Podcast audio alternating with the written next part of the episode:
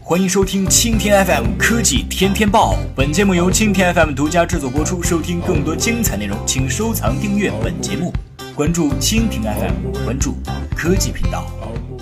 三星正研发固态手机电池，未来一到两年就会上市。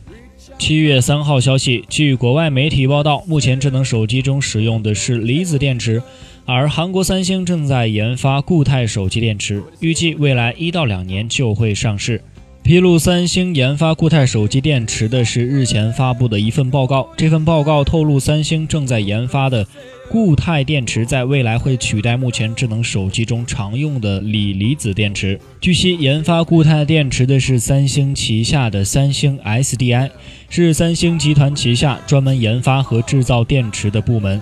三星电子所推出的智能手机中，电池基本是由其提供。